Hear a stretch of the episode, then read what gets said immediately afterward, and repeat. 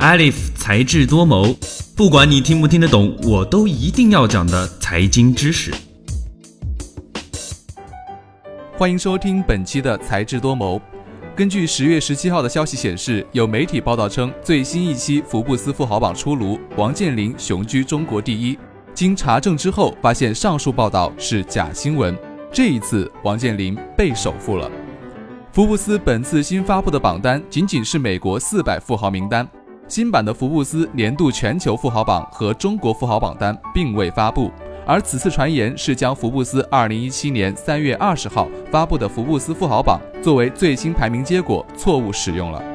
从福布斯官网可以发现，实时计算财富的中国富豪榜单中，许家印仍以四百二十亿美元的身价居中国富豪榜第一位。马化腾三百九十六亿美元和马云三百八十五亿美元分别列居第二、第三位。王健林在此前报道中被误写为首富，但在实时榜单中应以两百九十七亿美元列居第四位。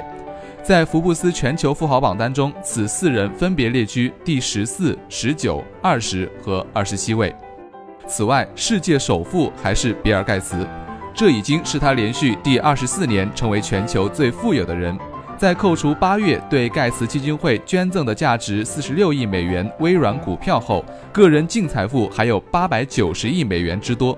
盖茨基金会也继续作为全球最大的私营慈善机构。更有戏剧性的是，第二富豪亚马逊的创始人贝索斯，曾在七月二十七号股价创新高一千零七十四点六八美元后，超越比尔盖茨，成为了半日首富。准确的说是四个小时。拥有亚马逊近百分之十七股份的贝索斯，个人净财富高达八百一十五亿美元。虽然不太参与慈善，但在四月表示将每年卖出十亿美元的股份来资助旗下的太空探索公司 Blue Origin。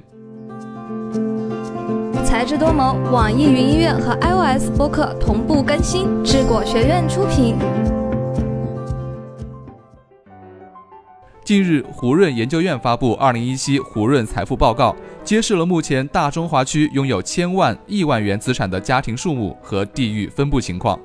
包括中国内地和香港、澳门、台湾，把中国有多少有钱人、有钱人都在哪儿，他们到底多有钱，钱是怎么来的，说得一清二楚。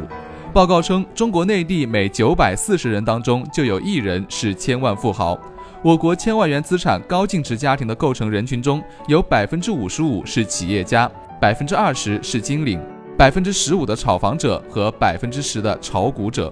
而到了亿万元资产超高净值家庭的构成人群中，已经全然不见打工者的身影，转而变为百分之七十五的企业家，百分之十五的炒房者和百分之十的炒股者。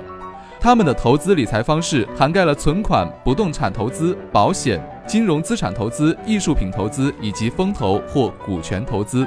可以看到，截至二零一七年初，内地购买力首超港澳台，北上广依旧是高净值群体聚集的地方。